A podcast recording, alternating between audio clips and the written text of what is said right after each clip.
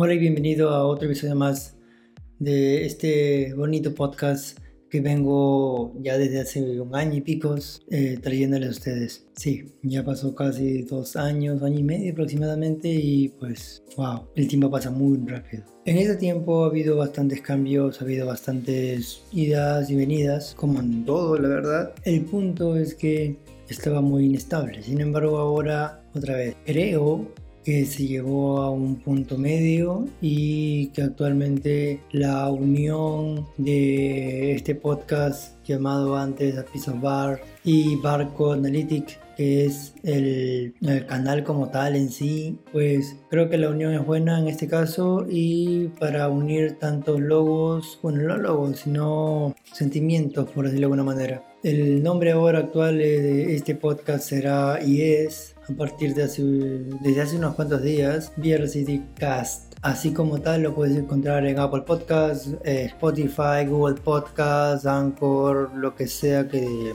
eh, Podcast Cast, no sé si lo dije. O sea, lo puedes encontrar en muchísimas plataformas y también otras más. Overcast también creo, creo que también. Ya son varias plataformas, 8 si no me equivoco en total, por ahora al menos, y obviamente con el tiempo se irá ampliando y ampliando. El punto de esto obviamente es que el podcast se vaya ampliando y se vaya expandiendo con el tiempo obviamente. El tema de hoy es la internet nos miente. En internet lamentablemente no encuentras información veraz si no encuentras lo que buscas. Es decir, ponte que escribes sobre COVID-19. Obviamente por la coyuntura en la que hay actualmente, tú vas a encontrar información prácticamente puesta obligada sobre el COVID como tal, eh, ya sea de tu, de tu gobierno local, o sea del gobierno estatal, o sea de tu región, o de algún organismo internacional de salud. Sin embargo, con otros temas no pasa eso. ¿Por qué? Porque el internet es así, es salvaje. Esta internet que ya no es la conocida que antes, pues tú encontrabas páginas, ¿no? Eh, bueno, todo de mal en peor. Si antes sí encontrabas gente y páginas maliciosas que engañaban o que trataban de hacer algo veraz cuando no lo era, ahora es mucho peor y ahora hasta es mucho más fácil o mejor difícil identificarlos. Sin contar, claro, las estafas económicas y eso, que eso es otro tema. El tema en el que vamos es con la información como tal, con la data. Cuando tú buscas algo y te aparece otra cosa, posiblemente o mejor dicho, casi obligadamente, lamentablemente, te va a aparecer aplicaciones, información o cualquier otra cosa, videos, quién sabe, pésimo. O sea, de mala calidad o simplemente una mentira. ¿Cómo te puedes dar cuenta que es una mentira?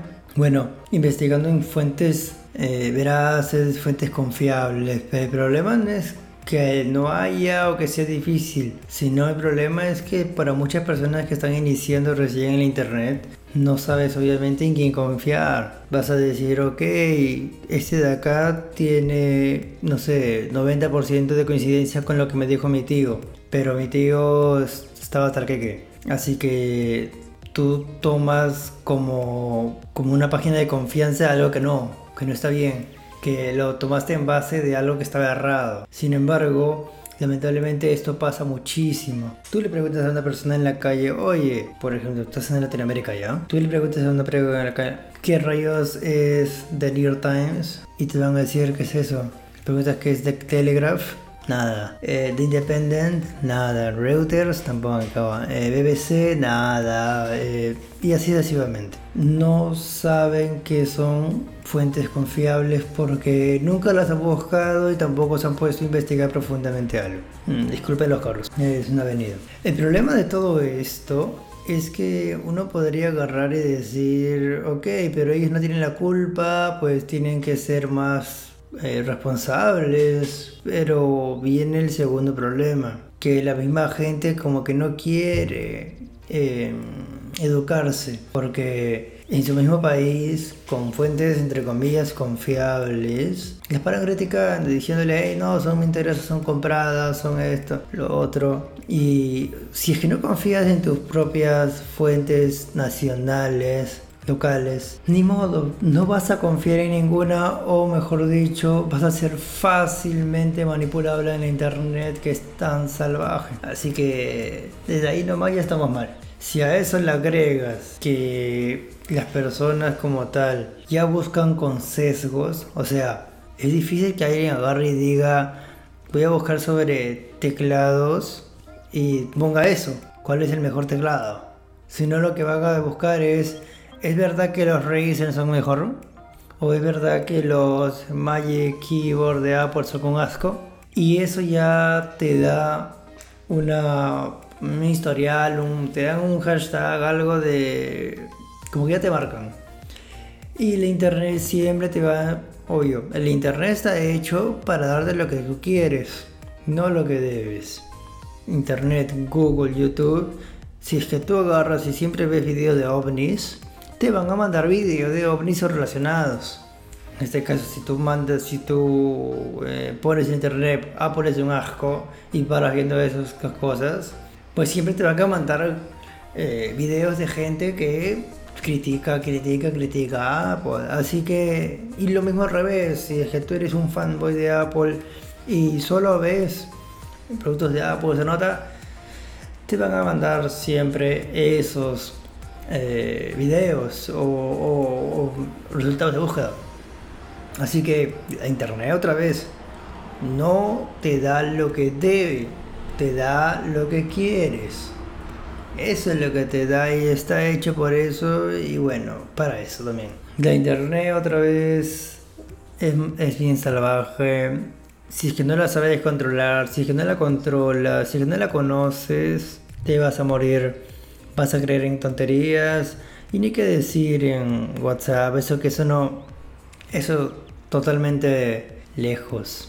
En mi experiencia, yo para saber de un tema como tal, así profundo, o al menos actualizarme, porque siempre hay algo nuevo, me demoro de 2 a 3 años. 2 a 3 años. Eso quiere decir que tu investigación de 5 minutos no sirve para nada.